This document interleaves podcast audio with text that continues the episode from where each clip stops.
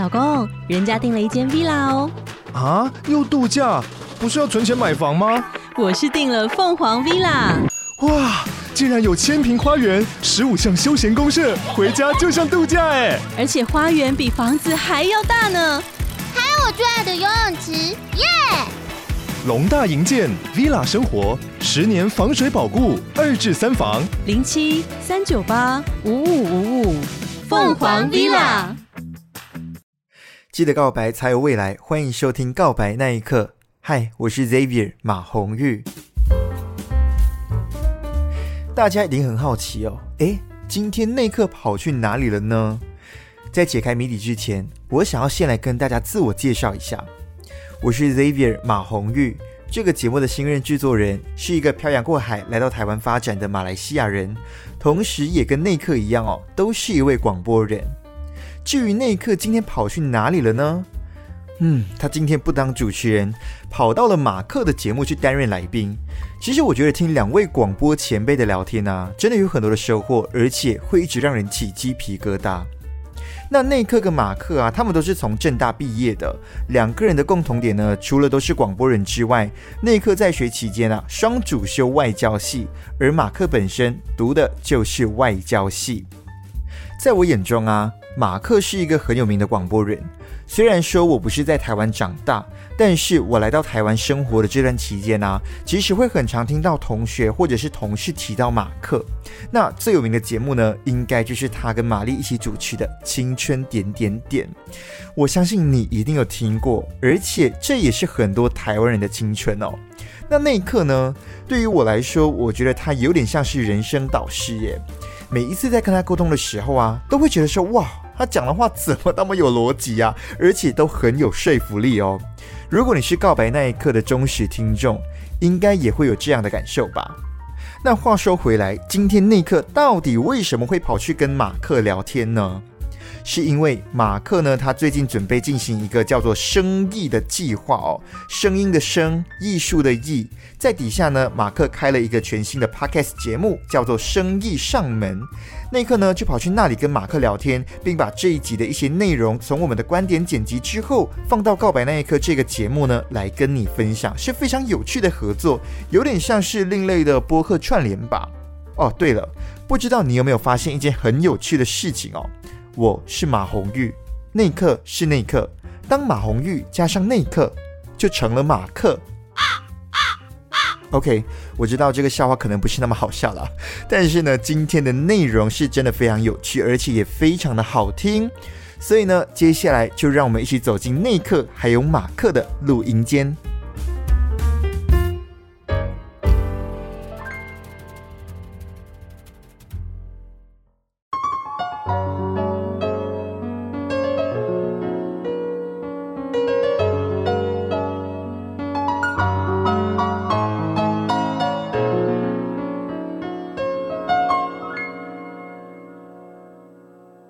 有马克，让我们掌声欢迎告白那一刻的内克。嗨，马克，嗨，所有听众朋友，大家好，我是内克。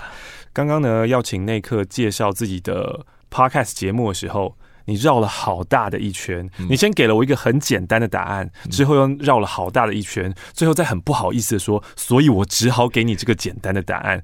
来，你来跟听众朋友们好好的介绍一下《告白那一刻》。我现在点开了 podcast，嗯，我可以听到什么东西？你可以听到很多歌手专访，嗯，以及其他的东西。你知道，这就是其他的东西，就是刚刚马克所讲的那个最复杂、最麻烦的事情。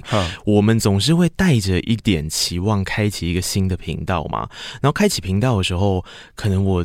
就是做人比较龟毛一点，我就觉得说，好，OK，你这频道想要带给大家什么呢？嗯，你到底想要说什么？呃，你以前在广播的时候，你就报路况、嗯、播播歌，大家觉得有个陪伴。那、嗯啊、到 Podcast 上面，你不能报路况、播播歌啊，那你到底要做什么？嗯嗯。所以一开始我本来只是希望能够把以前，因为我之前在做歌手访问的时候有了一些心得，嗯，我想说把这个东西扩张，嗯。但是不一定要歌手，因为歌手是创作者之一呀、啊。嗯，那我从广播到 podcast，我是不是也可以变成一个创作者？嗯，我就希望用创作者跟创作者平行的方式对谈。好，我前一阵才上了一个节目、嗯，然后也是 podcast 的。对。他就是这样的方式去经营。他一开始，啊、他跟你不一样的是，你是一开始想要做创作者的对谈，对，他是一开始不是要做创作者的对谈，可是后来发展成变成创作者的对谈。嗯、那个 Podcast 节目应该就叫做《创作者们》。哦，对，然后、嗯、呃，主持人是研究生，他原本是在写部落格的人，嗯，后来在台大现在有兼一门可能新媒体或者什么数位媒体的课，所以他就想说啊，那一方面呢来准备他的教学素材，然后一方面呢又可以访问到一些创作者们。哦，然后来做这个节目，所以就可以有点一鱼二吃的感觉。他的确就像你的那个理想，他会发很多很多，然后就是创作者对创作者的对谈。对，但那一刻为什么你没有活出你的理想来呢？我我有活出我的理想，但是我的理想可能最后被聚焦了，被强迫聚焦。马哥，你刚刚讲，我才想到一件事。我在正大念研究所的时候，我的那个时候我已经在电台工作，我是工作回去念研究所。我那时候做了一个论文的题目，那个题目叫做情感劳动。嗯，然后起因只是因为我非常的讨厌经营社群。嗯，然后那时候经营社群，我就发现，哎，比我更累的就是歌手们呐，因为平常我们都会接触歌手嘛。然后我就说啊，那不然我来做一个这样的题目，因为这些都是一些情感劳动。嗯然后我就用情感劳动的方式跟歌手对谈，变成了。我主持节目的一个氛围，嗯，然后这个氛围我把它带去要做创作者对谈的时候，歌手其实有一点点带着这个期待来，嗯，你知道会有歌手到后来说什么吗？他就说，来那一刻的节目呢，我就是准备要好好的哭一场。哈，他们把这边当心理咨商室，哇，这大概大概是这样，可是其他领域的人不会这样想，嗯，所以当其他领域的人进来之后，就会有一些磨合，嗯嗯，然后那个磨合，我不知道为什么哎，就是。是因为现在的歌手都会经营社群，对，可是演员不一定对社群会做，然后或者是画家，也许我根本不经营社群，所以你用原本的情感劳动那个切会切不进去吗？对，而且可能比方说我们都会用作品来带嘛，嗯，带他们的创作，创作之间跟生活的连接，嗯、可能真的平常跟歌手说比较多的乐色话跟心事，嗯，但是你跟其他领域的人，你知道每个领域就。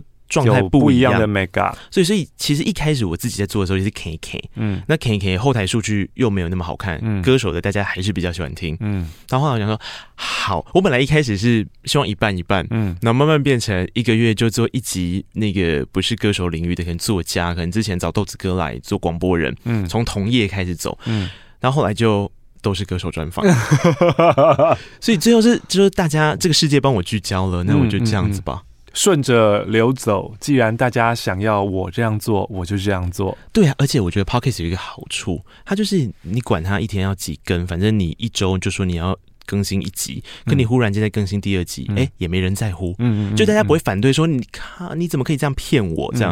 好像也不会，所以后来就慢慢变成说，假设我有自己其他想要说的话，或者我看张惠妹心情超好，嗯，那我可能就自己做一个单口，嗯，或者是不是音乐人的专访，我可能就会在其他的时段再播，嗯，再上架，这样就好了。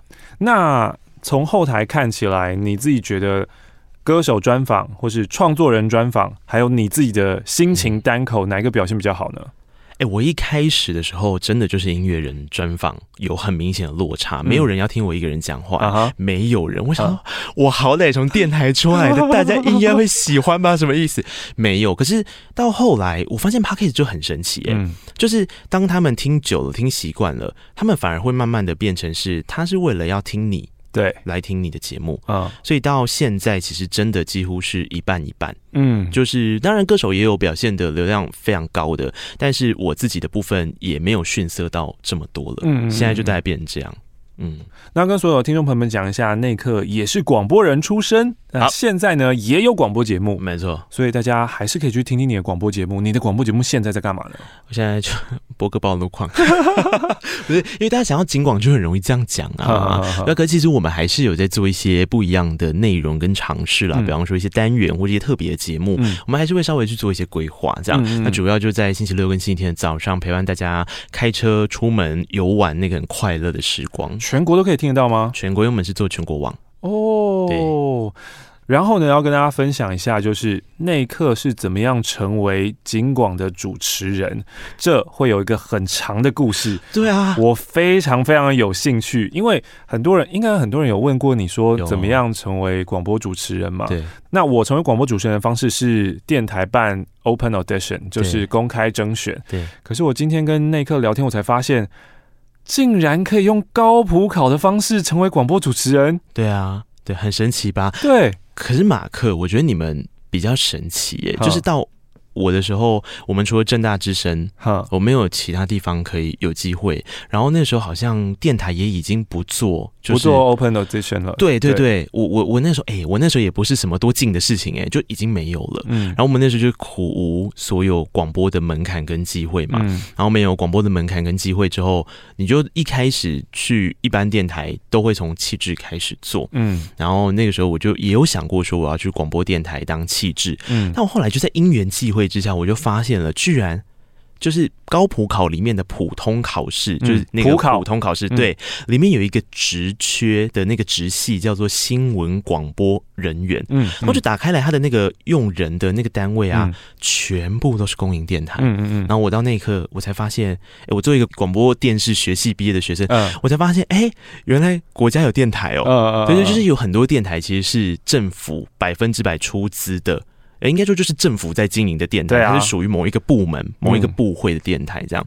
然后后来我就会想说啊，那这反正也都在跟本科系的考科差不多啊，什么呃新闻学啊，然后还有一个很有意思的，我就想说大家应该不敢吧，就是他们要播那个国语跟台语，就是华语跟闽南语的播音，嗯嗯嗯，对，然后就是要播那个新闻，嗯，那我是台南人，我的母语是台语。哎呀，所以对我来讲，这是体验博什么问题？哇！然后就想说，优势啦。对，哎，他的考科很酸呢。他有有一题我印印象很深刻。我问你，他就在讲那个剪纸艺术啊啊！那你觉得剪纸要怎么讲？哇，我台语本来就烂啊，什么嘎抓，就听起来是不是像蟑螂？对，之类的，他就是会有很多很好玩的东西。那嗯，总 anyway，总而言之，就是我觉得有一些人就比较不敢，因为就是有这个关卡科，对，有数科的关卡在。然后后来我就顺利的考上，然后分发到金广去。哎，那那个考试有很多人考吗？还是其实录取率算高？其实它相对于一般，因为新闻行政。这个考试里面的项下，就是有一个叫新闻广播，一个叫新闻行政嘛。新闻行政大部分就是到那个地方政府啊，或中央去当新闻处啊，或什么就发言人的部部门那一些地方的，那一些很激烈。对对，然后但是有数科的这个新闻广播啊，我那一年好像才三十几个人去考吧，然后考几个？四个。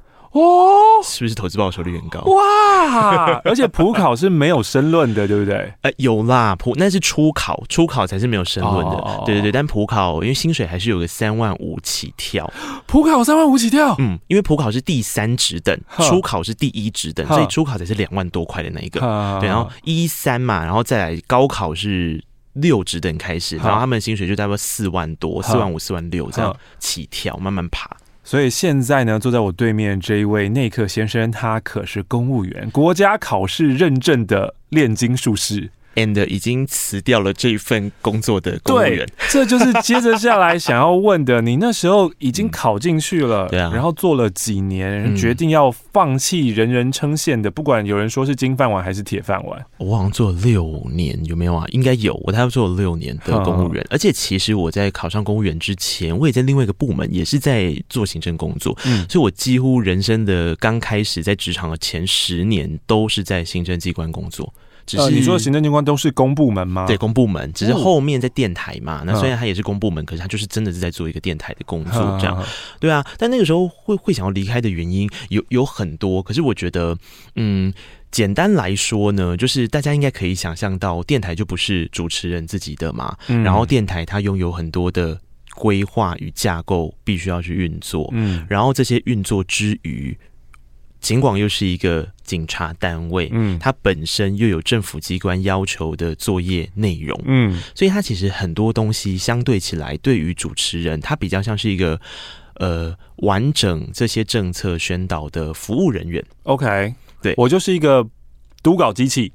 又或者是说我就是负责把这个政令宣导传达出去，对，然后把这个路况消息、火烧车事故告诉你，嗯嗯，对，那这个是最基本的要求。那当然，你在这个基本要求之外，你可以再去做很多不一样的劳动行为，来去让广播的内容更丰富啊，等等的。但它就相对会有限制啊，比方说听众可能就觉得说我不要听这个啊，我要听路况啊，哦，对啊，又或者是他也没讲错嘛，然后又或者是说，呃，老板可能会觉得说啊，你这个其他，比方说如果要做一些创作型的东西啊，你可能这个不能讲，那个不能讲，这个不能讲，因为我们是公营电台，这样 NCC 会罚，OK，种种种种，其实到后来你就会有有一点觉得说，哎。那如果我我今天真的在这个地方，我大概可以预见到我未来的就是像马克刚刚讲的，就是一帆风顺，你就你就会一直在这里啊，对啊，然后慢慢升官啊，嗯、变成主管啊，变分台长啊，嗯、然后就退休这样，嗯嗯嗯、我觉得有点可怕，对我而言，对啊，因为其实你知道吗，在我已经忘记几年前了啦，呃，广播这个圈子呢是不太彼此交流的一个圈子，对，可是不知道那几年。为什么我们办了三对三的篮球比赛？你有参加过吗？我记得这个，但我刚进去的那两年好像还有，后面对对对后面是没啦。其实只办了两年还三年而已。我有印象，我印象就差不多六七年前啊，那个时候。对对对对对对。嗯、然后我那时候印象超级深刻，然后看到景广的同仁们，都是爸爸，然后。爷 甚至爷爷级的、叔爷级的，然后也很认真哦，对也很喜欢打球，很认真。嗯、然后我以前我真的都以为他们都是警察贝贝，嗯，但刚刚跟内克讲才知道，哦，原来不是。就警察广播电台，它是在警政署底下，所以它有一些警职人员，嗯，但大部分其实都还是常态文官，就是考国家考试进去的啊，嗯、又或者是说，哎、欸，特别用政府预算去聘请的那个约聘雇人员。嗯嗯、然后还有另外一种，就是像我现在，因为我持续有在做，但我已经不。不是公务员了嘛？嗯、我就换成厂商的身份，嗯嗯嗯，就是他们会开时段的缺，嗯，然后你每一年你就是去投标，然后你投完标之后就会经过层层的面试，嗯、就像我们去接一个政府的标案嘛，只是我们是以个人个体户的方式去接，接到了你这一年的履约期，你就要履约你的节目，嗯，所以你的节目只要没有开天窗，嗯、然后符合他们的规定，嗯、这个节目你就可以拥有它一年的时间。所以要成为广播人，有一条路、嗯、啊，这一条路呢，你也可以试试看走内克的路。嗯，可是内克的路，刚刚我们只是说去考普考，下面这个呃新闻广播。新闻广播人员，嗯、你进去以后，你做的其实是行政工作，行政工作，然后也会也做会做到新闻编播吗？我觉得这个很好玩。嗯、新闻广播进去的人会被拆成两种，一个就是在节目制播部门当行政人员，就是你就管所有。有的行政有一点点像是主控权比较高的气质。哦，因为一般我们电台的气质都是服务主持人。节目的，对，然后帮主持人处理一些比较琐碎的行政工作嘛。嗯，嗯嗯，但我们是有点反过来，是我们也是处理行政工作，可是比方说以前我们会叫他导播，嗯，就是我们进去的时候，导播就是帮忙，比方说排通告，那就说跟跟主持人说，哎、欸，我你今天访这个哦，嗯、或是老板说谁谁谁，那这个给你访，嗯，嗯，就是他会去 assign 主持人去做这些事，嗯、所以。呃，有一点点反过来，嗯、那个主动性有点反过来。嗯、然后另外就是马克刚刚说的，还有一批人，他被分发进来之后，如果是新闻部门，嗯，他就变记者。哦，所以他就是一个。我后来在我离开辞职之前的最后那一年，我就是调去当记者。嗯，嗯嗯，然后再去当记者，你就呃在外面跑新闻，嗯，嗯嗯，然后一天 daily 两条回来，嗯嗯嗯嗯，就搞定。那你喜欢当记者的生活吗？其实我觉得蛮好的，欸，那就是可以，因为感觉起来你很喜欢跟外面人交际跟 social 啊，对不对？呃、跑新闻，照理来说你应该会比较开心一点啦，蛮开心的，啊。怎么还会下一个决定说我要离开了？我觉得是这样，我可能有一个比较大的需要学习的事情，是我想学，就是我希望能够好好的经营很多事情。嗯、比方说，我那时候我就持续跟。新闻部的主管争取说，我节目可不可以保留？哈就是我还是想要做广播节目，然后我还是会做歌手专访，但是我会不影响新闻记者的时间去做。哈但怎么可能嘛？比方说，你跟好，我跟哪一个歌手约好了一个录音的时间，然后我觉得应该没有记者会吧？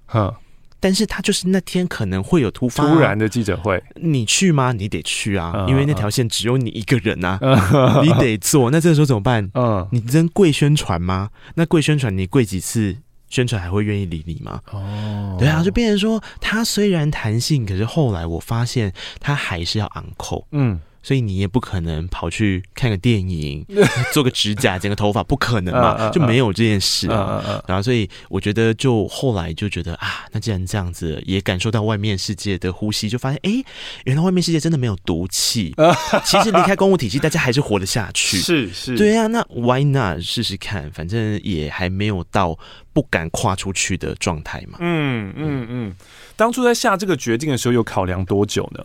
一年多吧。其实我一开始想辞的时候，就是我最后下的决定是我先调去当记者。OK OK，就那个环节我就想辞了。Uh, 对，然后后来调去当记者，就发现就没有读嘛，uh, 我就发现哎、欸、可以、uh, 这样，所以这个经历大概因为我新闻记者大概跑了一年多，嗯嗯，我才辞掉的。OK，所以等于是给了自己一个呃缓冲的机会，然后其实还是待在原本的舒适圈，可是你往那个舒适圈的边界跨了一点点，没错，你在那个舒适圈的边界发现，哎，其实活得下去，然后这一步让你看到了外面的世界，对。让你知道说哦，好，老子不干了。对，你知道我我每个阶段都是，我觉得我好像是那种谨慎投资型的人，就我每次填那个风险问卷都不会过，是是都是保守，都不会过，他都不会让我买基金。OK，然后我后来觉得原因应该是因为，比方说像你看我一开始的时候，我可能在行政机关，然后慢慢的试试看有没有机会进到行政机关，但是是电台，嗯，然后这种电台本来是行政人员，慢慢试试看有没有机会碰到主持，嗯，那种主持再慢慢的碰碰看有没有办法机会到外面去变记者，那种记者再慢慢的离开，就是。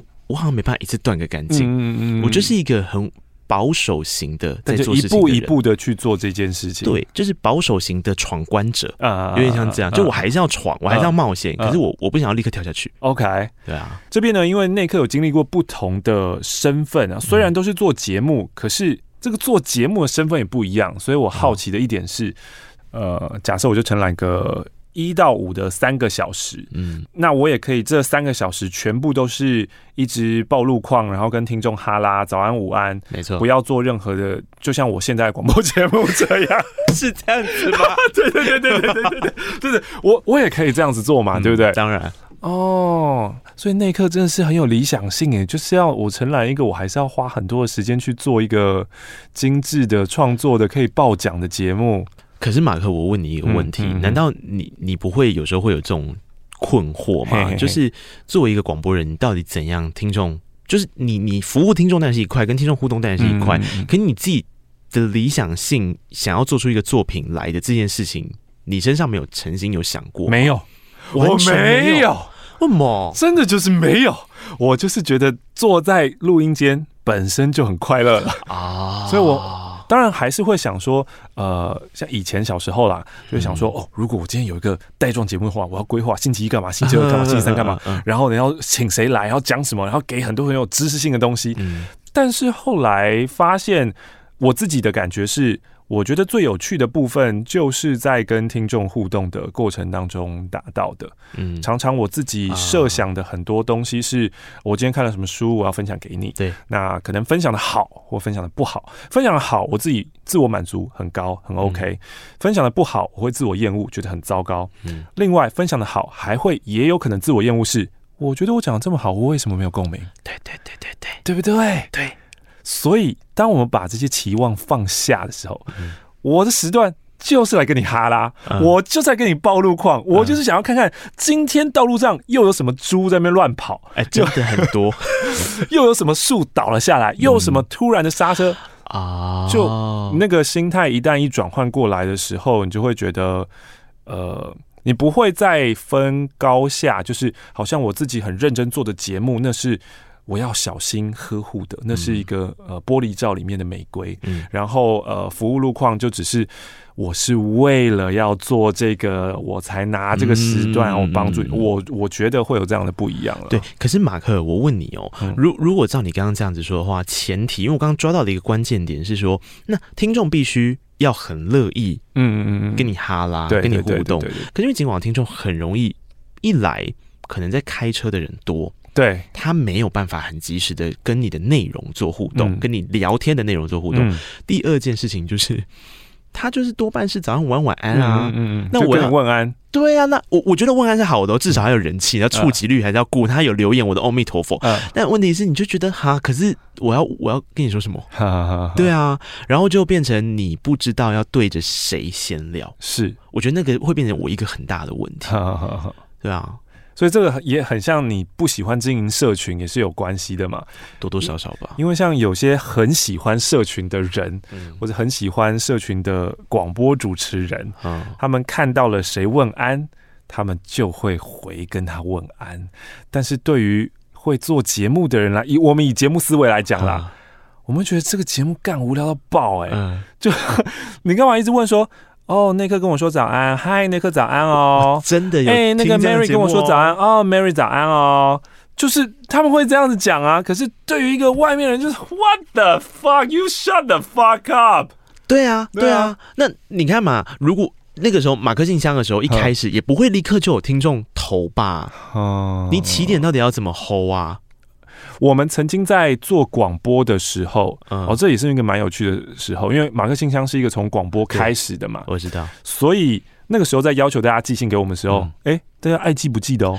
对呀、啊，对啊，怎么可以过这一关？我就会过不了这关，我在这关我就自己在那边发脾气、啊。对，爱记不记得，我们曾经有过。一整个小时，嗯，只有两封很短的信，嗯，但是我们要撑完一整个小时，哎、欸，很奇怪，可是，一到了网络上之后，反而信件就很多。就算现在我我不告诉你要寄到哪里给我，他们会自己想办法去找到寄来。真假的？对啊。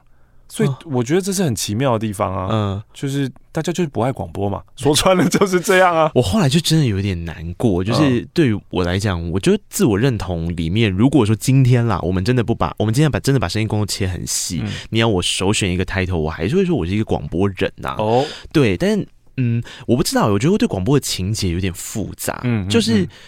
我没办法否认它是一个衰退中的产业，是啊，它是啊，对，然后我也没办法否认它是一个常常被贬低的产业，uh huh. 然后我也没办法否认，就是很多听众就真的是爱理不理的，嗯嗯嗯，但我有点不知道怎么过去这件事情，嗯嗯，就是听众他爱理不理没有关系，嗯，然后我。可以想办法继续跟他们聊天，因为最后我觉得转弯嘛，那我做精致内容，嗯、金钟奖评审可能会理我，对对对，你知道心情就会有一种，对对对对。啊，可是忽然就觉得，哎、欸，自己这样其实也蛮逃避心态的，就是你你也你也是抱着一种啊，那我我是不是这一关过不去，或者我这一关没有人家好，没有人家厉害，所以我才试着去做一些东西，嗯，那那个创作的本质就被扭曲啦。假设你今天不是真的想要做一个内容的话，所以我自己其实就是觉得你这样也是很。很厉害耶！就是大家如果一开始投信，像你刚刚说一个小时只有两封信的时候，嗯、我就会放弃了。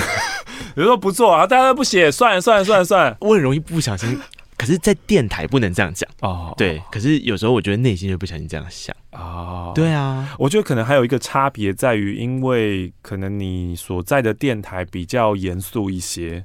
所以你没有办法把你的个人特质发挥出来。对外面的人来说，尽管是不是真的就是 DJ 都很严肃又无聊？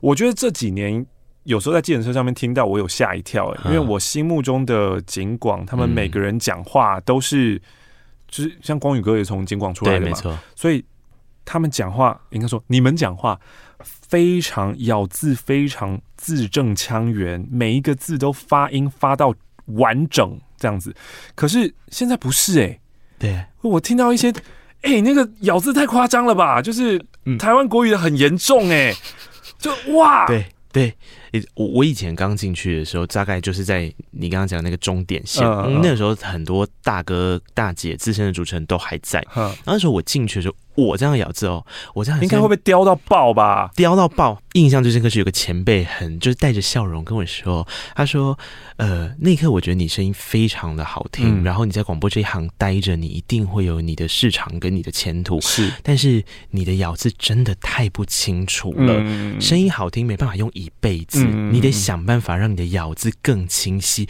我心里就想说，从小到大没人跟我讲过这件事。真的没有人跟我讲过这件事，然后我的确偶尔会有点台湾国语，但是他讲的不是那个，他讲的是你整体对。咬满咬好这件事不够，对。对，然后但这件事情就大概也在我刚进去一两年了，后来再进来的主持人大家已经放弃这样讲，就是我就发现那哥哥姐姐已经放弃，就 OK，年轻人就维持你们自己的风格就好了。所以你要想想看啊，嗯、这一些这么呃，他们整一辈子都经营在广播上面，我觉得他们是。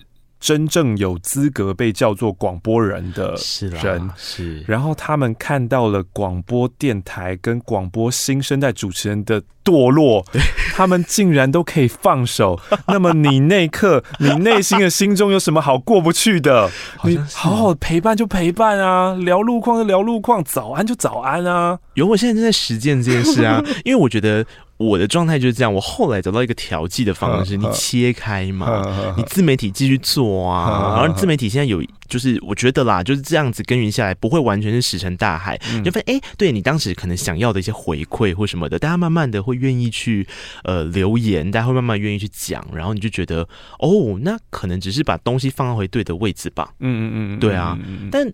我不知道哎、欸，你你自己不会觉得，比方说进 podcast 的时候，我自己抱着一个，嗯，广播人进来应该有优势。后来发现广播人进来不是主流的常态，是也不是菜，就是不是 podcast 的菜。嗯，然后你你能够挑出几个活在那边的广播人，欧马克，然后谁，你就大概举不出来，你 试试看。然后这个是吴淡如啊。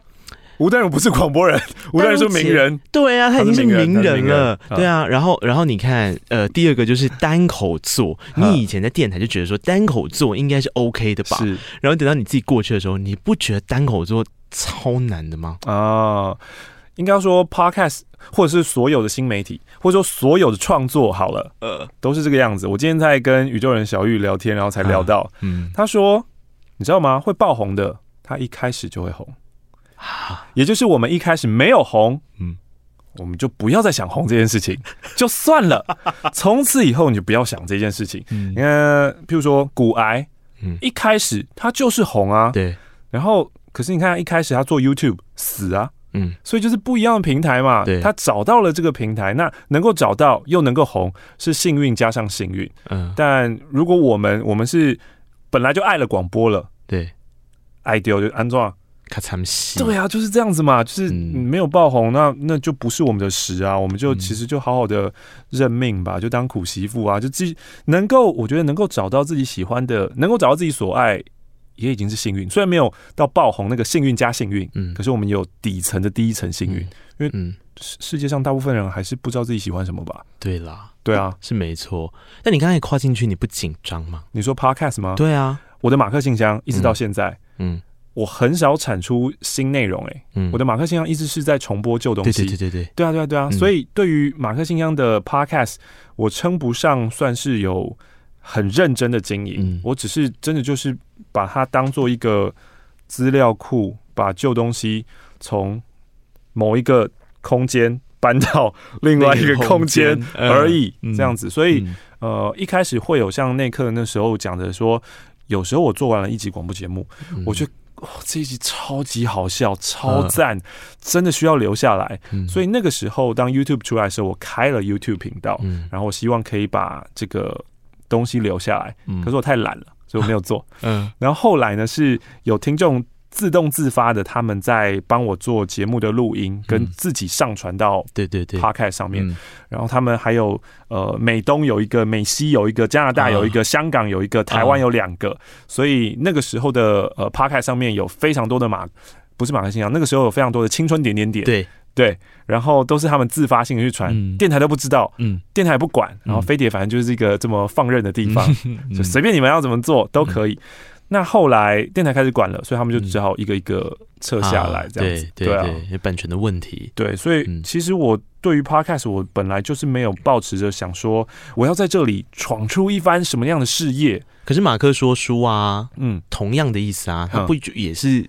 必须要好好的去经营它，或者说你总是带着一个什么样子的状态而去做的吗？OK OK OK，对啊，马克说书又是一个另外一个不同的东西的搬迁，嗯，所以我有另外一个 YouTube 频道，所以其实你只是喜欢搬家而已，对，叫做欧马克，然后什么啦，在欧马克里面呢，就是有一个单元在就是在说书的，嗯，所以我觉得哦，这个影像说书其实比较麻烦，我还要在那边剪辑啊，那边配是不是很烦，然后加那个梗图，嗯。也没有爆，也没有红，呃，会有点心灰，会有点意冷，嗯。可是很奇妙是，当我把马克说书的东西搬到 Podcast 马克说书，它成立哦，嗯，就是其实说穿了就是大家不喜欢我的脸嘛，就是大家不喜欢看到我讲话嘛，所以用听的话，大家是可以接受的、欸。我就觉得哦，原来是这个样子啊。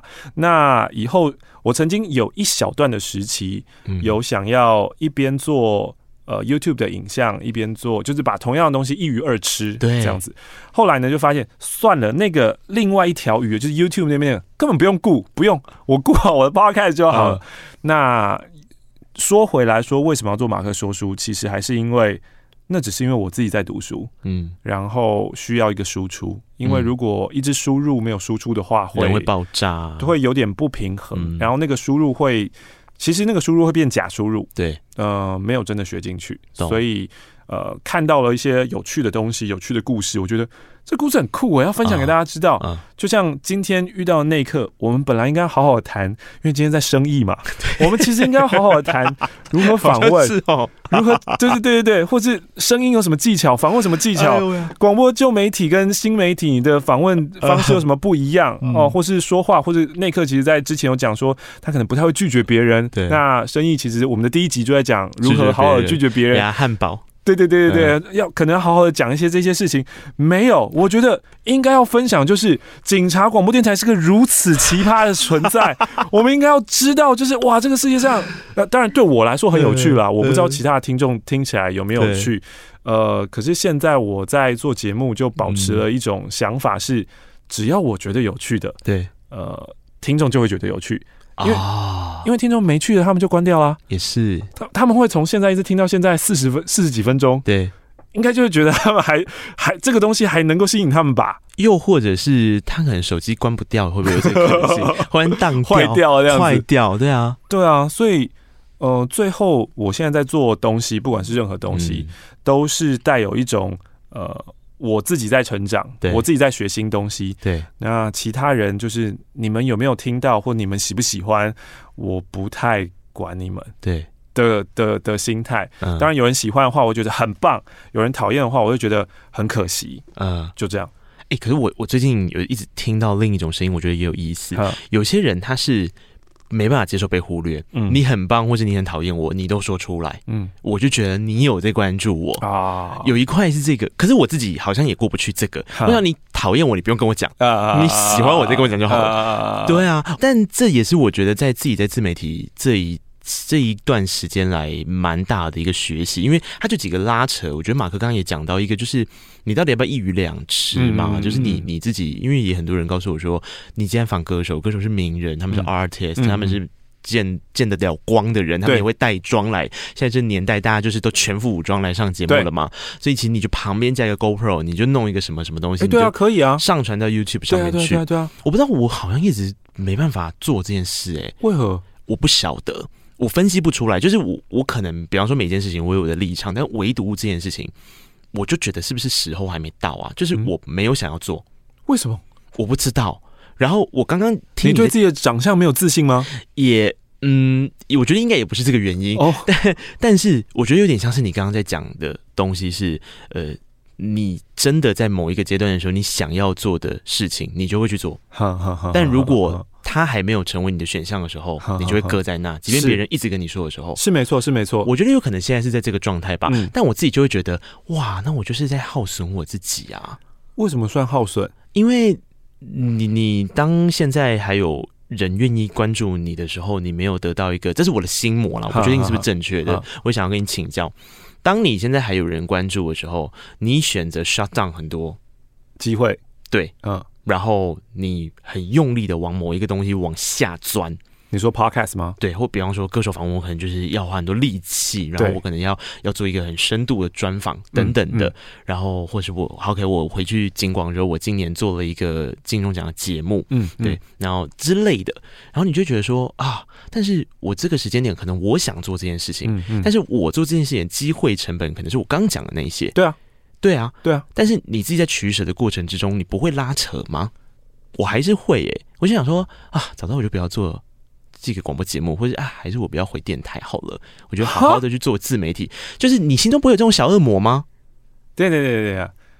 我从一开始就没有这样的问题啊，因为你的起点不在这。对对对对对，所以我现在好奇的是，嗯，你会有这样的拉扯，就代表你对于现在很认真在经营告白那一刻，嗯，你也会有一些些声音的迟疑，说我要不要去外面更多更多的机会？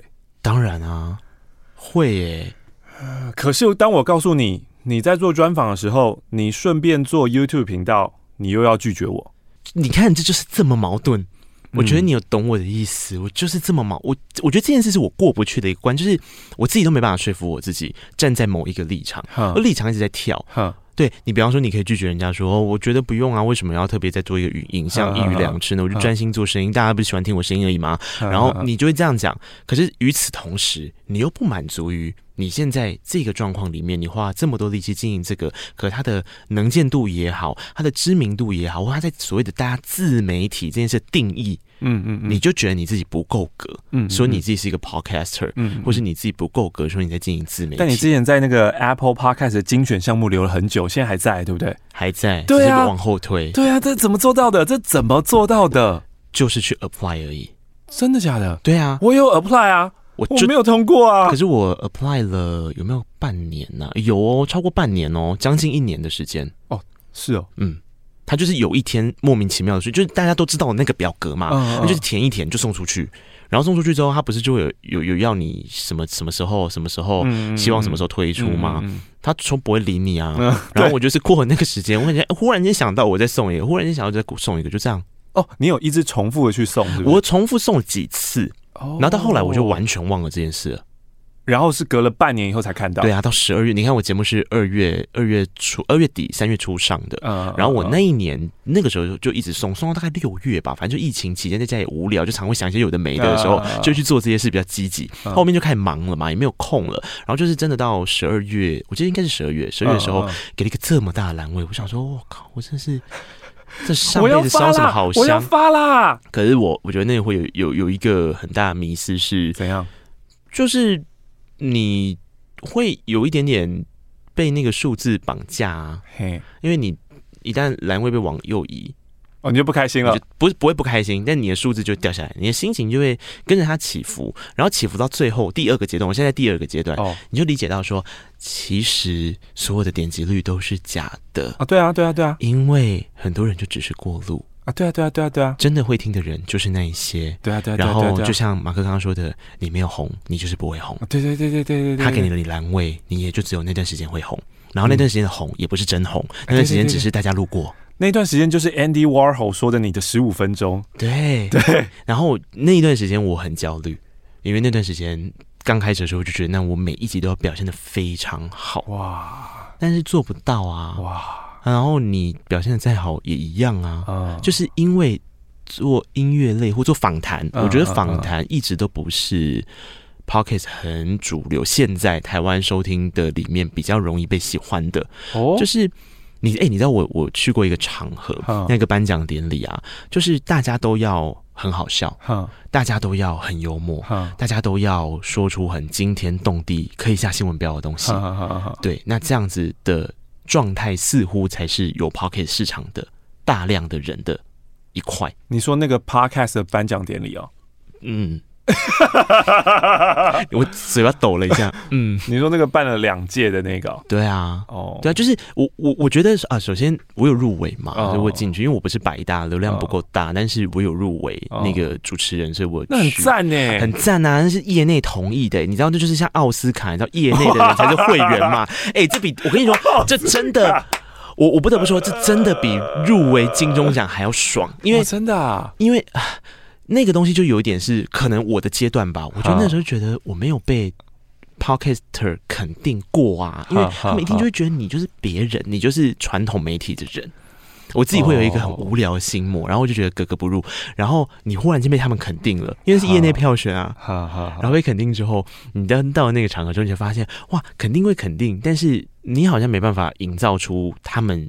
渴望的，或者他们上台之后必须要有的那个氛围的时候，我人生真的从来没有一次到了一个颁奖典礼之后，我希望得奖的人不是我。哇，有这么严重？因为我觉得我就不好笑啊。然后我也不是，我也不是，比方说现在得奖，然后后来得奖的是我很好的朋友，那是我学弟妹嘛。那我我也没有他们好笑，或者我也不是大家想象中那种很有人气的、知名度很高的。然后他们永远就会用一个。一个 hashtag 就是哇，你看这个入围的人，他就是金钟得主，他就说我们在干嘛？就永远都会是这样。对，然后你就会很尴尬，是因为除了这件事之外，你没有办法被其他东西肯定啊。对啊，你你被肯定的永远是你在别的领域的的成绩啊。然后这些成绩被肯定当然很好，可是你就是跟他们不一样。因为其他人可能是他们的内容被肯定了，被说出来了，然后他们得了奖，好像就是实至名归，然后他们就比较说出很惊天动地，如同在节目上很好笑的话。然后我想说，哇，我一个深度专访的主持人，或者是我甚至有时候我也不敢说是深度，我就觉得我就在做专访，跟别人聊天的主持人。那我上去之后我要讲什么？我当下脑袋里面就是在跑这件事，我讲不出东西耶。你知道金钟奖都要讲一些让人家最好就会哭的话，对啊，对不对？就是你你想像选美小姐最后要讲世界和平这样子。那一类的，可是因为你讲不出来的时候，你就会很怕啊，你就会有点抖。啊，然后想说哇。你知道宣布不是你的时候，就说：“哎，松一口气。”太可太扯了吧？但但心情就是这样啊，就是这就是我当下的心情，真的就是这样哎，很神奇吧？那一刻你好纠结哦，神就土象哎，你知道我我彻底土吗？就是我的我的我的太阳在处女座，然后上升在摩羯，月亮在金牛，哼，然后我的处女座跟摩羯座组合大概占了十颗星星左右，哼，土爆了。土爆土爆，真的土爆，好纠结哦！这种人真的很难搞啊！我听下来，只是会觉得你对于一件事情的用情跟用心很深。那因为你对他太深了，所以嗯，就会有期待感。嗯、那因为期待感没有被满足，创造出来就是失落。那有这么多的失落，你又会造成另外进入另外一个循环，说。我当初为什么要花这么多时间，用这么多力气？我干嘛不去好好的，就去跟人家瞎闹就好了？对，然后在下一步的时候，你就开始检讨这样子，你就说：“你看，你这样不就是恐怖情人吗？你爱一个人，或者你爱一个东西，你爱不到，你就转怨恨，然后你就觉得你干嘛怎样怎样？可是那关人家什么事？那是你自己要处理。”对。对，就会变成无限 repeat，像神经病一样。对对对对对。但我觉得，要是认真的替我自己说一下话，我觉得这样会回到有一个好处，就是当你的来宾到你的节目现场的时候，他的个性再怎么多元，你一定有办法抓到他的某一个触角，是跟你自己这些纠结的过程产生一个共鸣。你把这个连接一抓出来，他就会哭。哦。好厉害哦！对，那当然我们还是会设计一些小惊喜或什么嘛，就逼哭逼哭他还是要一些一层一层的。但是我觉得一开始要让他卸下心防的时候，呃，既然 rundown 里面都有提到了有关于怎么访问这件事情了，嗯、我就前几天我就一直在想，可能就是因为这个原因哦，就是或许吧，或许就是因为你自己有这么多纠结，所以你比较有办法同理他的某一个偏执，然后。他的某一个偏执被听懂了的时候，他就会对你什么都打开哦。对啊，比较像这样。那你在做访问的时候，你之前会做多少的工作，多少的功课？我是一个喜欢做前置工作做很久的人，嗯，因为我觉得前置要磨，我才有自信。嗯，我一直以来做歌手访问或人物专访的时候，像你看刚听到那么多纠结，就知道我就不是那么有自信。但不是有自信的人，你还是要撑啊，嗯，你不能在艺人面前落亏啊，而且。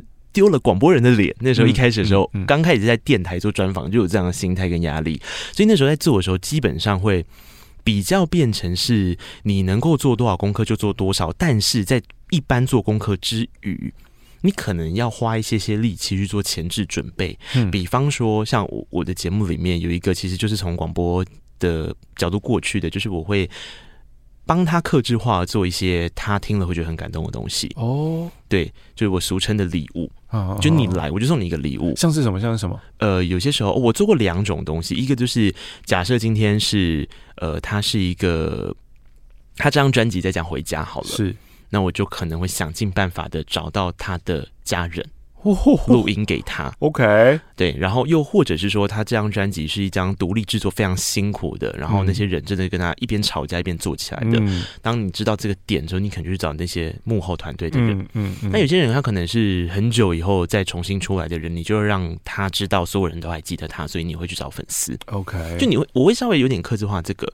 然后之前做到最极致跟最疯癫的时候，是我曾经做过一个东西，那东西是我节目还没开场，嗯。我就帮他做了一份履历表。哦，那个履历表就是可能我片段片段的他在公开媒体上面所说过的话，呵呵呵我交叉剪辑成了一段东西，然后从过去到现在，然后电台本来就可以趁着音乐嘛，嗯、所以电台的时候就趁着他的音乐，然后跟着那个 flow，就是音乐的心情，跟着他所讲的话，然后每一个阶段帮他做了一个整理，嗯嗯嗯，然后整理完之后，我们再开始做节目现场。那时候一开始就已经是泪眼汪汪的开始讲了吧？我就说真的就有。歌手是到后来，他光是听完这个他就哭了。嗯，我想说你也等一下好不好？我还没开场。怎么可能？这一定哭的啊！没有人有这种大规格的。对，那那个时候就是因为这样才入围了那一年的金钟金呃金钟奖的三个奖项。嗯，对啊。可是我觉得就是回到我刚刚讲，其实这一起源也有点是因为我自己的不自信，可能我觉得我没有办法跟他们平起平坐，可是我必须跟他们平起平坐的时候，嗯，或许除了访谈之外，前面可以做很多的东西来补强，我就会尽量让他做到满。嗯嗯嗯嗯，但是做到满之后也还是一样啊。金钟奖做成这样之后，也是入围了三项，一样都没得，一样都没得之后，你知道还怎么样吗？有评审说，评审说，这就是化太浓的妆了。广播就是要比 real 哦，对他们觉得这就是太多的点缀跟装饰跟装点，okay, 然后不够。真诶、欸，我觉得应该不是不够真挚，不是真诚，是其实是没有人可以做到像你这样。没有，他们一定不是这个意思。我我我老实跟你讲，我我真的老实跟你讲，嗯，就是是那些评审们听到这个样子。他们内部的某一些阴影被激发出来，因为我们就是做节目都实在是太随便了，所以看到一个这么认真的说，这个人不能出头，一定要把他压下去的那一种，职场上面有一些你知道。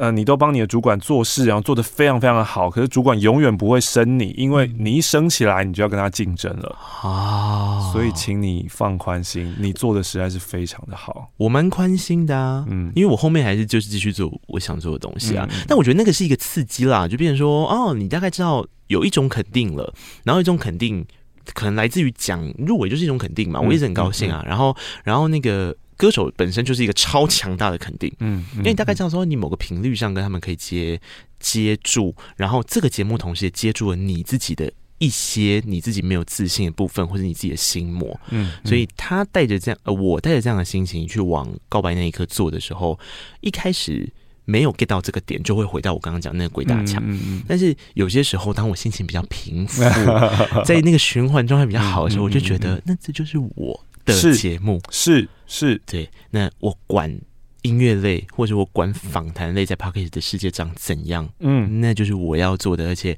就是没有那么多人有办法做这样的东西。Yes，掌声，掌声推下去。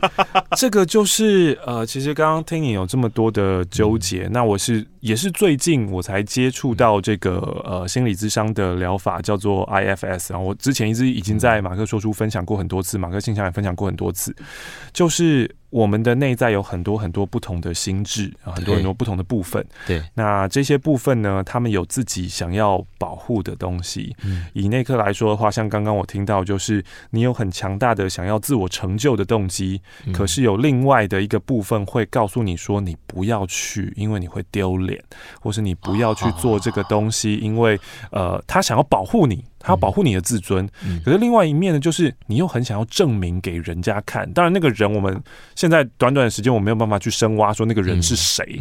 可是肯定是在你的成长过程当中，你有一个很想要去证明你自己的事件，或是很想要去证明自己的人。嗯、那这一些部分，他常常在你的体内当中打仗。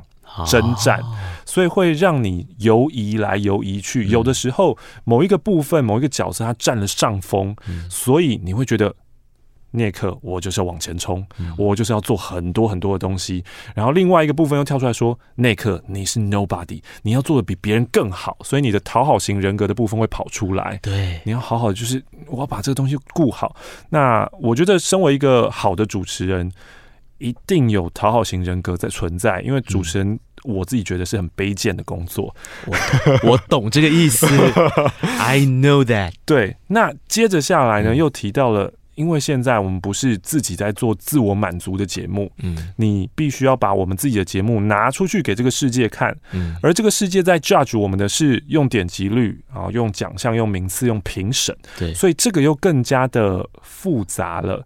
而你刚刚有说到一个重点是，当你没有进到那个循环的时候，你个人比较稳定的时候，嗯，在 IFS 里面，这个叫做你的 True Self，你的真我，嗯，也就是你不会被外界的这些东西，所有的 Social Value 所影响的时候，对，那是你真实的自我，在很平稳、很平静的状态，说这是我想要做的。啊。其他人怎么看我跟怎么想我都没有关系，我就是要做这个，而且我知道要这样做。嗯，那个时候那个东西，我觉得就是很珍贵的。嗯，所以如果未来啦，当然我不可能就是今天讲完，你突然就叮那一刻通了。当然，那一刻以后不会再就是难过，是吧？不可能吧？对，当然不可能。但是希望你可以。记住这一个，或是你你呃，因为这个你回去也会剪辑嘛，对。对啊，因为前半部那个尽管可能也许在你那边应该全部都会剪掉，嗯，所以就是在这个后半部的部分，当你重新又听到了这一个关于你自己的 true self 的部分，你的真我的部分，我希望你可以，我不知道会不会给你一些。一些 goosebump 或是一些一些呃灵感，我最近常常在访问的过程当中会有那种鸡皮疙瘩会起来的感觉，那就是代表说我现在做的这件事情，它正在感动我。对。对，那你在访问的时候一定也会有这种嘛，就是你做了这么多的准备，然后在这个点，哈哈，终于哭了吧？没错，但是这个就我们不能追求这个，因为这个还是我们的部分，我们的虚荣在，对，还是要。有那种没有做什么东西，可是它自然的，就是我觉得我现在跟你同步了。对，我觉得我现在跟你是在一个 connection 的，在一个 connected 的阶段，这样子。对，其实我觉得有时候它有点像在找路的过程。马克刚刚在讲的时候，我就一直在想说，对啊，你看哦，呃。那条道路，就是比方说到你真的觉得，不管是你跟你的来宾频率对了，或者是说你在你在制作的过程，你想要开拓出一条那条路，就是前往你自己，或是前往来宾跟你同一条频率的那一条路，那个过程，那个那个创建，它一定会先从有到复杂到归简化。OK，就是它一定会是这样，因为你之后你就发现越来越轻松，可以抵达那个状态。可在抵达那个状态之前。他就会先经过很多测试跟实验。我的人格里面，我觉得有一个很重要，除了服务型人格里面，就是刚刚被马克彻底的说中之外，我觉得还有一个很重要的点，我有一个实验型人格在，嗯嗯，就是我会很想要去试别人觉得这个东西你干嘛嘞？哦，的东西，只要我觉得试试看吧，嗯，我不知道多多少少大家都应该都会有吧。比方说，我举一个最简单的例子。大家都告诉你说，楼下那家卤肉饭就是不好吃。我要自己吃过，我才知道。没错，对啊，我就彻头彻尾是这样，我也是这样子啊。我把每一件这种事都实践出来。对，然后我我觉得这种这种形态，可是真的有会有人。我后来发现，我本来以为大家都是这样。我后来也是在不断跟人家对谈之后，我才发现，其实很多人不是这样。嗯，很多人真的就是，哎，不要人家说那个不好吃，不要人跟人家说什么。嗯，对，我觉得这是一个可以想象的事情。对，但是我自己是很热衷于去 try 这个。嗯嗯。然后等到我吃了，发现靠，超难吃。嗯嗯嗯，我就会说，哎、欸，对耶，很难吃。嗯，所以这个实验就成功啦，就是我自己做出来的，我自己下的 judgment。嗯，那也就会变成因为这个样子的关系，一开始在谨慎的过程，比方说我的职业的选择，嗯，到我在做内容的时候，我很多东西我会谨慎的走。嗯，我不敢妄下定论，嗯，或者是结论。到后来你会发现，因为你经历过一条一条的实验道路之后，这些捷径会变短哦。然后我觉得，我觉得状态就是那个捷径出来了，或是变得比较短之后，就像马克刚刚说的，其实像现在，我一点也不会去追求他有哭，他有哭，我就觉得哦，就可能达到你某个点。但我更在乎的事情是，你刚刚说的那个鸡皮疙瘩啊，我这阵子在做节目的时候，我有发现呢、欸，就是它可以慢慢的变成是在聊天的过程就产生的。对啊，对啊，对啊，对啊，我不需要不是刻意设计的。对，嗯，其实我很喜欢这样。嗯、然后我觉得这件事情不代表刻意设计这个东西，或是过去做的那些东西是错的。嗯嗯，他其实在帮你尝试。嗯，你大概可以抓到。大家在乎什么点？嗯嗯，然后这些点一定有某一个部分跟你吻合。嗯，然后 Podcast 既然可以让你有挑选你想要的来宾的权利，虽然我也还在学，嗯、但是我大部分有尽力的在做这件事情。然后这一集不可以被所有的唱片宣传听到，听到以后就知道，哎呀，那一刻这个人很会访问，会做很多功课，而且他是软乐啊。他根本没有办法拒绝别人呐、啊！我只要丢，哎呀，这个新人就可以上啊！你知道为什么？因为我以前是做，就是，呃。光宇哥以前在在金光，对不对？那你知道光宇哥以前在金光的搭档是谁吗？是唐桃。对，唐桃在我刚进去的时候他还在，但因为他非常的资深，等级非常的高，所以即便我是导播，我也比较像他的气质。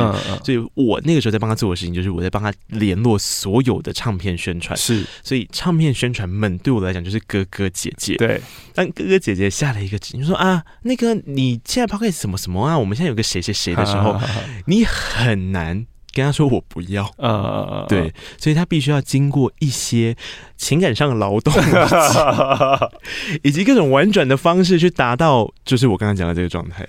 那我现在想要对那一刻的实验型部分，就是实验型人格，嗯，说一句话，说就是大家都觉得那一刻告白那一刻不会爆红，放到 YouTube 上面也不会爆红。嗯，我想要对你的实验型人格说这句话。变贱呢？我觉得就是不会怎么样。你烦，因为我实在是觉得，也许你这么认真的做，但你没有找到对的通道。嗯，就是每个通道你都试试看，说说不定也不是 YouTube，说不定是抖音之类的，说不定是 TikTok。对，Yeah，对啊，嗯，对啊，所以。既然是明星，他们又上妆，嗯，你可以不要拍你，你可以拍他们也好啊。对啊，他那个就会留下来是一个很好的访谈，也许是他们老了时候都可以回来，或是那个片段，你不知道在他们的哪一年的金曲奖会有人写信告诉你说，不好意思，请问可以用这个片段吗？好像是哎、欸，对啊，对耶，嗯，唉。你这样子勾起我实验性，我觉得这招真的太贱了，不可以这样。不是，那欧马克你自己在刚刚这样讲之后，如果你今天一直都说自己是一个很懒惰的人，那为什么要做生意？嗯，这个背后有一个很深沉的原因。嗯，呃，我想要做声音教学，其实也已经想了非常久，大概两三年了吧。嗯，对，那。这中间经过了可能有一年多的拉扯，就像刚刚我跟你分享那个人格，有一部分告诉我说：“你做，你做，你应该去做。你这么喜欢分享，你应该要把你知道的东西分享给大家。”嗯，另外一个人告诉我说：“你不要去做，你现在的生活过得很爽。”你过得很好，你没事不要去做。嗯，那那个时候呢，我的心理咨商师就告诉我，他可能从比较呃家人的角度去想吧。他说，可能呃爸爸的角色在呃进取或冲刺方面扮演了什么角色，妈妈的保护角色可能扮演了什么角色。他他认为是一个呃可能在我的成长过程当中，我的父亲没有有太多的。呃，起到了男性领导作用，嗯哼，所以呃，我的进取部分常常会被保护的部分给压下来，这样子。哦、那其实到了为什么我真正要创，跟二零二零的疫情是有绝对绝对的关系的。嗯，当大家都被关在家里面的时候，我的生活其实是完全没有改变的。我不知道你有没有改变，嗯、因为我还是一样每天来电台上班。班嗯、那反而更开心的是。嘿，hey, 路上都没有人了，很快乐。嗯、然后呃，大家都被关在家里面。那我平常就是一个很宅的人，嗯、所以我就觉得哦，大家关在家里面就是叫苦连天。嗯、我突然有一种那种那种兴奋的感觉，就哈哪会啊，在家里面很爽，好不好啊？对啊。然后二零二零年对我来说也是，呃，收入反而是暴冲的一年。我知道对很多人来说是、嗯、呃。锐减，对，是锐减，对对对对。可是二零二零年对我来说是一个事业上面的大幅成长的一年，因为所有的品牌他们的钱没有办法花到实体去，对，他们只能借由社群、借由广告、借由 Podcast、借由这些去呃要把这些预算消掉。对。对，那就很多就进到我的口袋里，所以就是很感恩赞叹。嗯，但是在过得这么滋润的同时，我觉得人生好无聊。哦，是无聊到我想去死的那种无聊。真的假的？对，就是无聊到爆炸，嗯，就太无聊了，嗯，我需要搞点事情来做。啊，所以才就是搞了生意出来。嗯，那很多人在面对整个人的人生嘛，人生过程当中，很多人在面对无聊的情况，或是要寻求一个突破的方式，嗯，生个小孩啊，嗯，生个小孩，你的人生就完全不一样了。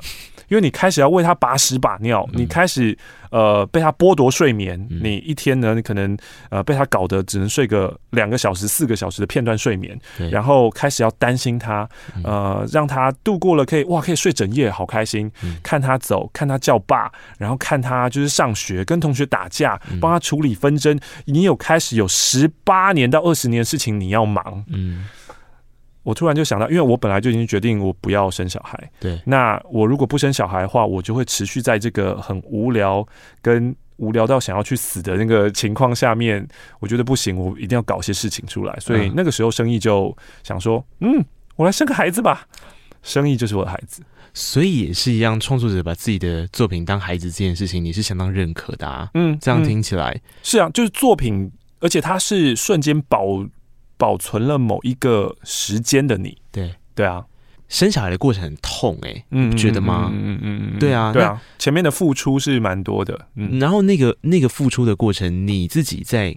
看待这件事情的时候，你当下的心情是找到了一个情感上的寄托，因而觉得很舒坦，还是其实你也陷入了那个觉得很痛苦的回圈？当下绝对会痛苦，绝对会有声音告诉你说：“你为什么要做这个？嗯，你为什么不好好的就是过你开开心心、快快乐乐的生活呢？”嗯，一定会有，一定会有。嗯，但呃，这件事情会一回生二回熟哦，就是从以前，因为我们在办这个。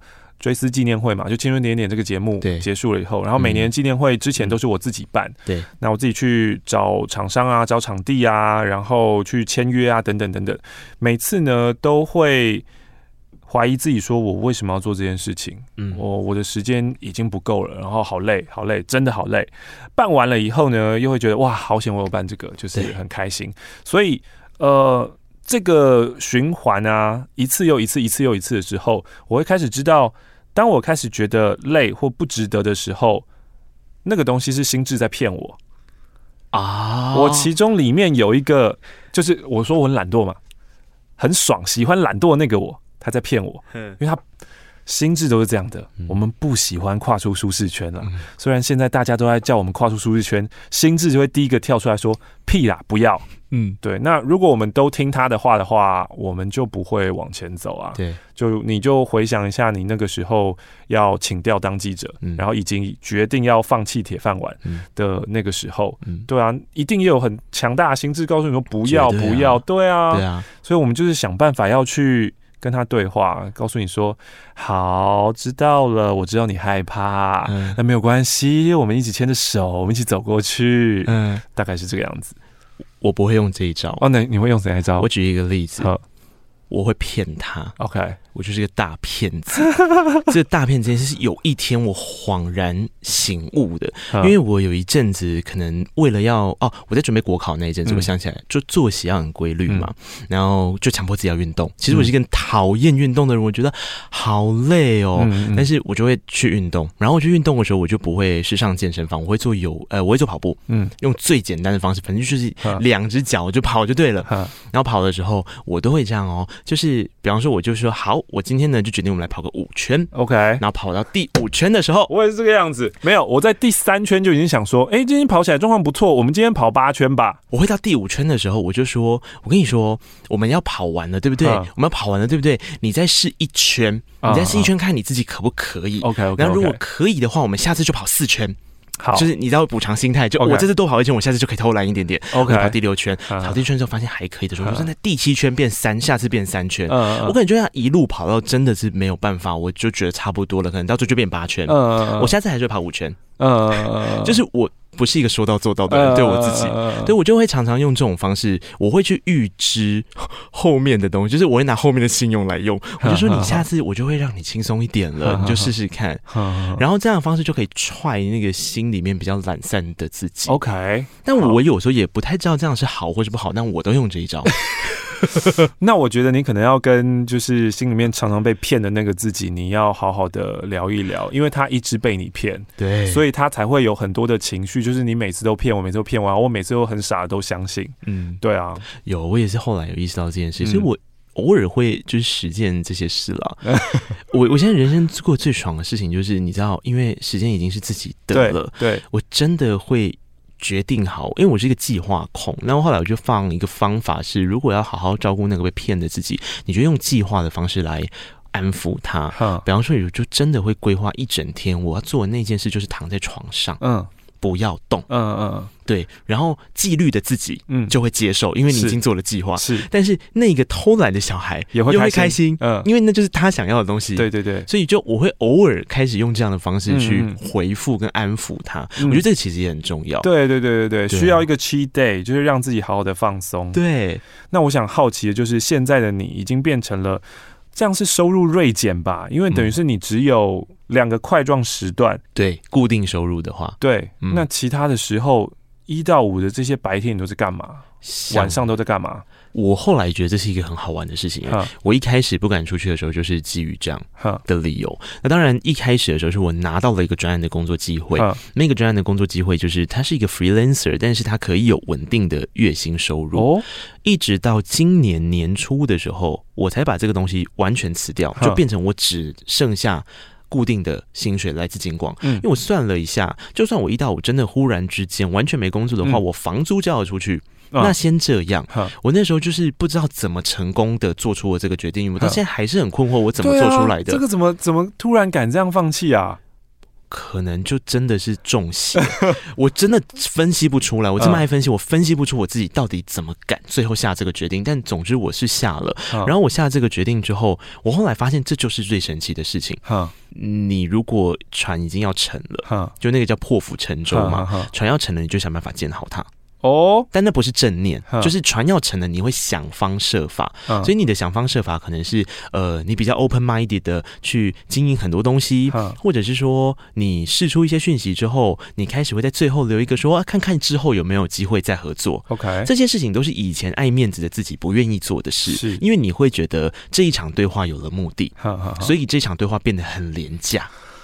好，嗯，又看到一个部分，然后这个部分会出现在很多的文青身上，是对于商业跟就是铜臭味，觉得钱就是很脏的东西，我我不要这么市侩。对，嗯，可是我就很讨厌正大的风格就是这个样子，但是你自己也是这个样子，我完全可以理解。对，可是我后来发现根本就不是这么一回事。就是当你让一件事情有价值的时候，你再去多做一些事情的选择，你只是让它的价值变多、变多元。它不认为是变多，而是变多元。嗯，对啊。那渐渐的，你你愿意真的去跟。大家说，其实可以试试看这个啊，可以试试看这个啊，你自己心里面就有一些好玩的事，欸，嗯，然后莫名其妙就会有一些以前的人脉，就，同时也要感恩赞叹正大真的有人脉，就是真的，因为以前在电台嘛，然后又是传播学院，你就发现莫名其妙有些事就成真了。你我真的想都不敢想象，公式直接就过来跟我说，你们要你要不要帮我们写人物专访的稿件？哦，那我就说，我不是做生意嘛，所以你要我开 podcast 吗？他说不是，你要写。的，我说你要确定哎、欸，他说确定啊，你就像你平常访问完歌手之后随手记的那些东西，那就是我们要的，这些事就成了。OK，然后你一个东西一旦成了，再来莫名其妙你去上别人的节目，嗯，然后他们的听众嗯居然跑过来跟你说，你要不要去大学教书？哎呦，然后你就到大学去兼课，嗯嗯嗯，就是这些。你根本就是，其实你当下你没有那个目的，你也不是期待他给你这个 offer，可是你就是会做了一件事之后，你忽然之间就是会有人联系，就是比方说你现在说有我们有机会再看看进一步合作，这个合作不会成，不一定会成。但是你去做出这个行动跟做出这个表态之后，忽然间会有一些奇怪的东西，而且是好玩的，是是是，来找我，嗯嗯嗯，然后我就觉得这件事真的太奇妙了，我要再多体验一下，感受它。哦，差不多是这样。所以等于是现在有很多很多的斜杠，很多条就对了，然后也不一定有固定，嗯。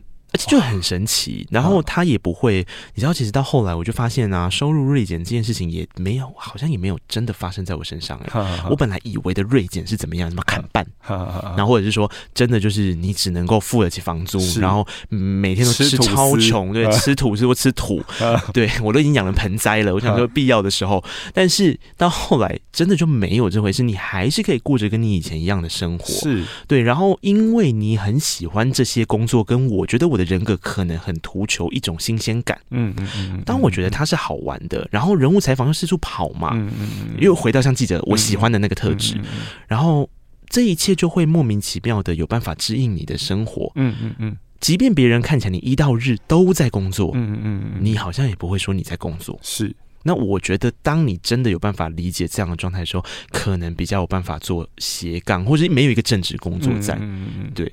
这也真的是你跨出舒适圈以后你才知道的啊！你在还没有跨出去，就是你谁能想象？其实那是一个未知，哎，那是掉到黑洞里面，但。你存活下来了，我只能说恭喜你，我存活下来了。对，那我也要跟所有要掉进黑洞里面的人说，就是你可以绑一些就是安全措施，因为我觉得我还是一样，我现在再去做那个风险投资、投资风险的测试的时候，我依旧会是那个不合格、不能买基金的人。嗯嗯、原因是因为，比方说像我敢去做这件事情，say yes 的时候，其实我还是先抱着一个，你看在巴库回去，我刚刚讲的话是，就是。我金矿的工作还是有啦，嗯，嗯，就是虽然它锐减，但是我不会死掉啊，我房租付了出来，我不会被赶出去回到台南，就是我不会，嗯嗯，所以在这个情况之下，好像有一个基础的安全感，嗯，嗯，然后我会开始。觉得真正认同，或是我以前内心虽然想，但是我不敢讲说我是广播人，但现在我会觉得说，广播对我来讲就是我的一个认同，是我的一个家。嗯、我来讲这种煽情的矫情的话，原因是因为我也真的相信了这件事，因为就只有家才会让你有一个基本的安全感，之后你休息往外走，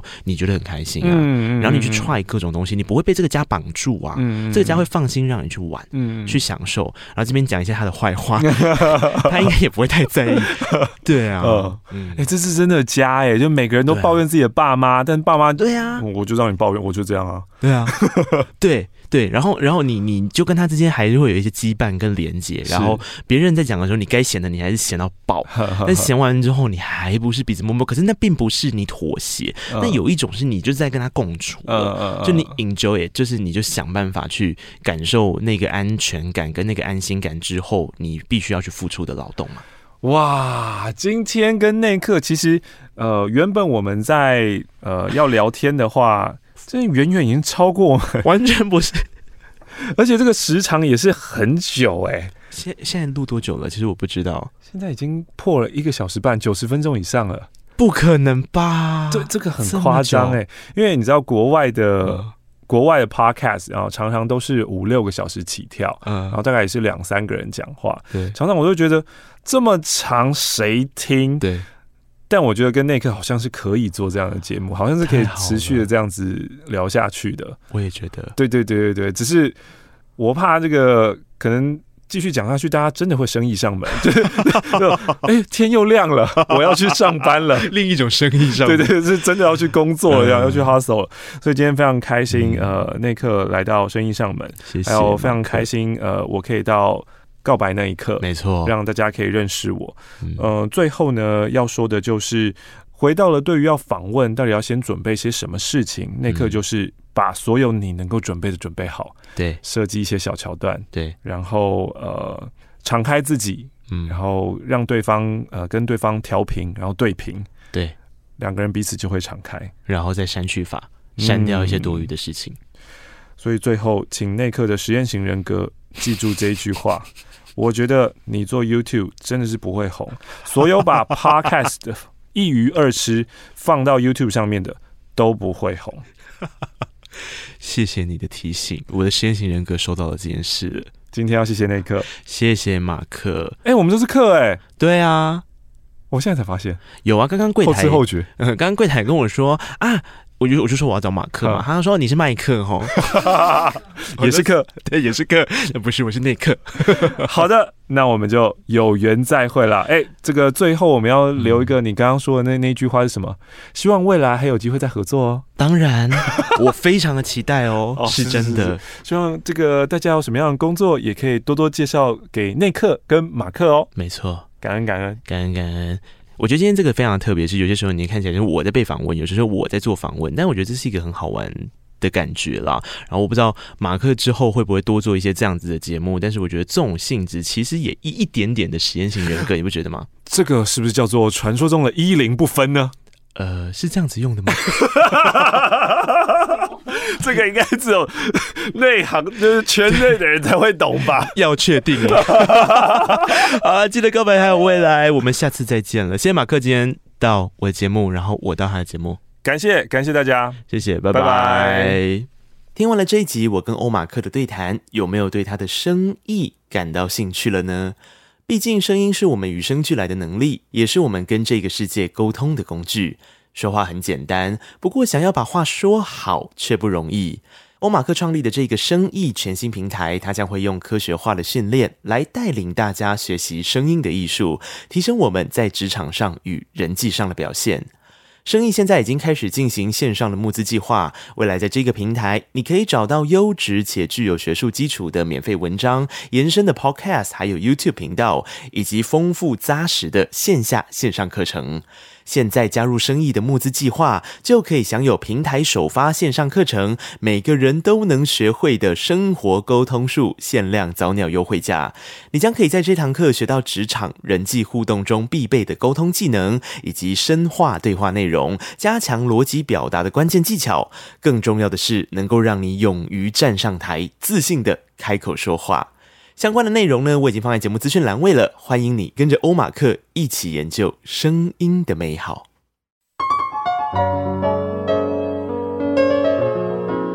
本期节目可以在 Apple Podcasts、KKBox、Spotify、Mixer Box、First Story、SoundOn、Google Podcasts 等等平台收听。欢迎听完订阅、评论、留言，谢谢你让我知道你在听。